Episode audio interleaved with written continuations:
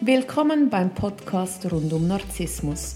Schonungslos erklären wir dir, wie Narzissmus funktioniert. Wir, Martina Müller und Chris Övre vom Verein für Opfer von Narzissten, geben dir wöchentlich einen Einblick zu diesem Thema. Wir sind auch online für dich da. www.co-narzissmus.com Neue Woche, neuer Podcast. Hallo Chris. Hallo Martina. Heute möchte ich mit dir das Thema Trauma-Bonding anschauen. Gerne. Und zwar habe ich eine Freundin in meinem Umfeld, die hat sich vor ein paar Jahren von ihrem narzisstischen Ehemann trennen können und hat jetzt angefangen wieder zu daten. Und lustigerweise, all die Männer, die sie datet, entpuppen sich äh, früher oder später als äh, Narzissen, beziehungsweise haben starke narzisstische Züge. Wieso passiert das ausgerechnet ihr? Ja, also ich kann mir vorstellen, deine Freundin hat gedacht, wenn sie sich trennt vom Narzissten, wird alles gut und dann verändert sich alles. Was sich aber nicht verändert hat, ist sie selbst. Und es gab ja einen Grund, warum sie diesen Mann angezogen hat. Und dieser Grund, der ist immer noch vorhanden. Das ist das sogenannte Traumabonding. Das kommt aus der Prägung, aus äh, den frühkindlichen Erfahrungen ist da ein Trauma entstanden und mit dem Bonding wiederholt man dieses Trauma immer wieder auch in anderen Situationen in seinem Leben. Also was meinst du mit Traumabonding und diesen Wiederholungen? Weil sie weiß ja genau, auf was sie schauen muss. Sie hat unsere Podcast durchgehört. Sie weiß, was die roten Flaggen sind, äh, wie sich ein Narzisst äußert, diese Love-Bombing-Phase, dass die ersten drei Monate nicht gelten. Und trotzdem gibst du, stellst du sie in einen Raum mit 100 Männern, wird sie dir genau die zwei Narzissten raussuchen können. Das glaube ich dir so. das ist tatsächlich so. Ähm, die Liebe hat nicht viel mit dem Denken und mit dem Kopf zu tun. Im Kopf weiß man ja oft sehr genau, was gut wäre und was nicht. Es ist etwas anderes, das einen zwingt, in Kontakt und in Austausch mit solchen Menschen zu gehen. Und wie ich gesagt habe, es ist eine frühkindliche Prägung und ich möchte da gerne ein bisschen ausholen, weil es ist etwas, was im Gehirn entsteht und zwar im limbischen System. Das ist ganz im Zentrum des Gehirns und da denkt man nicht, das ist ähm, der Ort der Gefühle, der Ängste, die Amygdala, das Angstzentrum ist dort. Und die Prägung findet dort statt. Das ist auch das sogenannte Reptilhirn. Das äh, unterscheidet sich nicht von Tieren. Also das Großhirn, Kleinhirn, das hat sich entwickelt, aber das Reptilhirn ist eigentlich noch genauso wie vor Tausenden von Jahren. Und dieses Reptilhirn, das ist schwarz-weiß und das fühlt und das hat Ängste, zum Beispiel Angst abgewiesen zu sein, Angst nicht zu genügen. Und aus diesem Reptilgehirn äh, entsteht dann auch das Verhalten oder auch die Partnerwahl. Jetzt, wenn man als Kind das Gefühl hatte, man ist zu kurz gekommen. Also zum Beispiel, die Eltern haben sich gestritten, sie haben sich getrennt, der Vater war zum Beispiel nicht anwesend oder die Mutter war nicht anwesend dann entsteht im Kind so ein Trauma, eine Verlustangst und ein Kind nimmt das persönlich. Das Kind hat das Gefühl, es ist schuld, dass der Vater gegangen ist oder es ist schuld, dass die Mutter gegangen ist oder das Kind ist schuld, wenn die Mutter kühl ist. Also ein Kind nimmt das automatisch persönlich, sucht die Schuld bei sich und ganz früh entstehen dann so Strategien wie wenn ich wieder mal eine Chance habe, dann werde ich das besser machen. Und irgendwann in meinem Leben werde ich es schaffen. Und sehr früh entstehen diese Glaubenssätze und auch die Bereitschaft, alles dafür zu tun, damit es dann wirklich einmal klappt.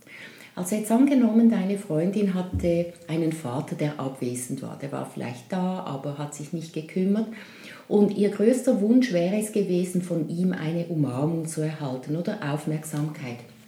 Sie nimmt es persönlich, sie glaubt, sie war zu wenig liebenswürdig, sie hat sich zu wenig Mühe gegeben, sie war nicht clever genug, äh, nicht hübsch genug, also dieses Selbstbewusstsein kann sich da gar nicht entwickeln.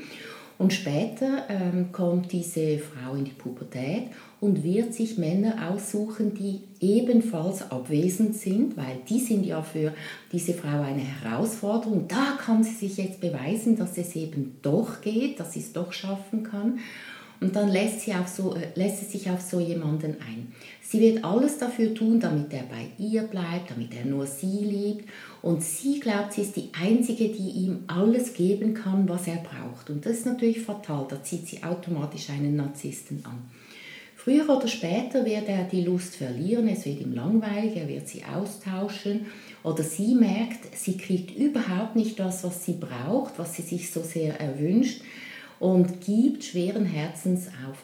Aber die Hoffnung verliert sie nicht. Also sie wird sich wieder jemanden suchen, bei dem sie das äh, ausprobieren kann, um zu sehen, ob sie ihr Ziel erreicht. Und deshalb zieht sie immer wieder dieselben an oder sie werden vielleicht sogar noch brutaler, noch härter, noch narzisstischer, weil sie einfach der Meinung ist, sie muss es schaffen, sie kann es schaffen und sie will es schaffen. Und alles andere, alle anderen Männer interessieren sie nicht. Die hat sie gar nicht auf dem Schirm.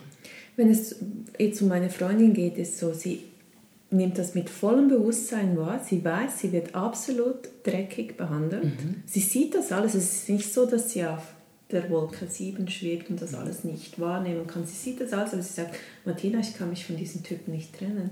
Ja, es ist eine große Illusion der heutigen Gesellschaft, dass wir glauben, jetzt wo das Großhirn sich so gut entwickelt hat, dass wir die Sachen im Griff haben.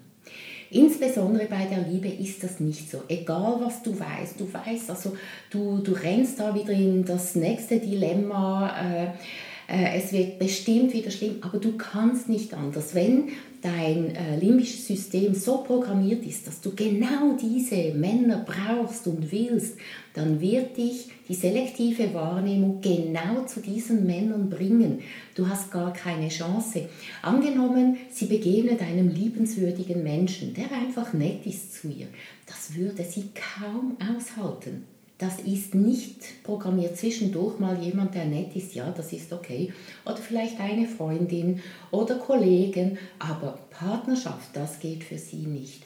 Und solange sie nichts daran ändert, solange sie nicht daran arbeitet, diese Sachen aufzulösen, wird sie zwangsläufig weiterhin für den Rest ihres Lebens genau diesen Typ Mann anziehen. Es ist auch für das Umfeld langsam belastend, weil sie sagt auch, ich werde nicht mehr ernst genommen, weil alle sehen das so klar, wie man mit ihr umgeht und alle sagen, du hast viel Besseres verdient und setz mal deine Grenzen und sie schafft es einfach nicht. Wie kann das Umfeld sie dabei unterstützen? Also ich verstehe das natürlich, wenn das Umfeld irgendwann sich abwendet und sagt, das ist mir zu viel, weil das Umfeld, das sind ja meistens Freunde, das sind ja auch nicht Therapeuten. Ähm, das sind Menschen, die dann irgendwann auch die Schnauze voll haben. Vielleicht sind sie wieder da, wenn sie dann mal bereit ist, etwas zu ändern. Sie soll diese Freunde ernst nehmen. Sie hat etwas Besseres verdient, sie weiß das auch. Und es geht darum, für sich zu überlegen, gibt es einen Weg daraus? Was kann ich tun, um aus diesem Dilemma auszubrechen? Und das ist eine Frage, die sich viele stellen, aber sie scheuen die Antwort, weil sie wissen ganz genau, sie müssen durch den Schmerz durch. Man muss äh, in einen Prozess gehen, der ist nicht immer angenehm. Der kann auch lustig sein, also nur traurig ist der auch nicht. Aber es kann wehtun. Und wenn man bereit ist, sich auf den Schmerz einzulassen, dann kann man auch tatsächlich etwas ändern. Viele haben einfach große Angst davor. Und ich kann da nur empfehlen, diese Angst zu überwinden. Es ist nicht so schlimm, wie man denkt. Es wird nicht so heiß gegessen, wie es gekocht wird. Und es lohnt sich, weil wenn man dann wirklich das eine oder andere loslässt und der Blickwinkel wird dann größer, plötzlich sieht man dann auch die netten Menschen und, und hält es aus mit ihnen oder kann sich sogar einlassen und mal ein Kompliment wirklich von Herzen annehmen dann lohnt es sich, weil dann gibt man diesen Kampf gegen Windmühlen auf, was ein guter Entscheid ist. Was würdest du meiner Freundin jetzt empfehlen? Wo soll sie anfangen, damit sie sich von diesem Trauma-Bonding aus ihrer frühen Kindheit lösen kann? Es gibt ganz verschiedene Therapiemöglichkeiten. Sie braucht auf jeden Fall eine Therapie. Sie braucht Hilfe von außen, in welcher Form auch immer. Was natürlich auch hilfreich ist, ist eine Selbsthilfegruppe, wo sie sich austauschen kann mit Menschen, die dasselbe oder Ähnliches erlebt haben. Dann bei den Therapieformen gibt es äh, Körpertherapie, weil Das Kleinkind hat alles gespeichert in den Zellen und im Körper. Vielleicht kann sie sich an viele Sachen gar nicht erinnern, vielleicht muss sie das auch nicht, aber der Körper reagiert auf diese Sachen und zeigt ihr auf, wo, äh, wo es klemmt, wo sie atmet, wo sie nicht atmet, also Körperarbeit jeder Art. Dann systemische Aufstellung, sei es ähm, Aufstellungsarbeit oder auch Aufstellungsgespräche, man kann ja das auch in Gesprächen machen, eine äh, Therapie, wo man, äh, Traumatherapie, wo man die alten Traumata auflösen kann. Sie muss für sich das finden, was passt, vielleicht auch verschiedene Sachen ausprobieren, vielleicht passt das eine überhaupt nicht, aber dafür das andere. Und wenn sie für sich herausfindet, was passt, dann soll sie dranbleiben, damit sie wirklich da ausbrechen kann aus dieser Illusion, aus dieser Hoffnung, die sie nicht zum Ziel führen werden und wo sie auch daran zerbrechen wird. Weil sie sagt, beim Dating ist ja eine rote Flagge, wenn, der, wenn dein, der, dein Partner über seine Ex-Freunde durchs Band schlecht redet. Und sie sagt, ich treffe ja nur immer Narzissten. Und mhm. wenn ich dann sage, ich habe einen Narzissten nach dem anderen getroffen. Also der eine hat mich äh, manipuliert, der andere hat mich emotional missbraucht. Werde ich ja auch irgendwann nicht mehr ernst genommen, weil dann sagen die, ja, vielleicht bist du ja das Problem, vielleicht bist du ja die Narzisstin. Ja, man überfordert tatsächlich sein Umfeld mit, äh, mit solchen Aussagen und es ist auch nicht der richtige Ort, um das zu platzieren. Das sollte schon in professionelle Hände gehen oder eben in eine Selbsthilfegruppe, wo man auch verstanden wird. Und natürlich zieht sie diese Narzissten an. Und auch wenn sie jemanden anzieht, der kein Narzisst wäre, sie ist so vorsichtig, egal was er sagt, er hat gar keine Chance, weil nur ein falscher Blick und ah, das ist ein Narzisst. Vielleicht sind tatsächlich gar nicht alle Narzissten, aber sie ist dermaßen vorsichtig, weil sie ein gebranntes Kind ist, dass sie ähm, übervorsichtig ist. Aber sie kann durchaus einem Narzissten begegnen, der all diese Red Flags nicht hat.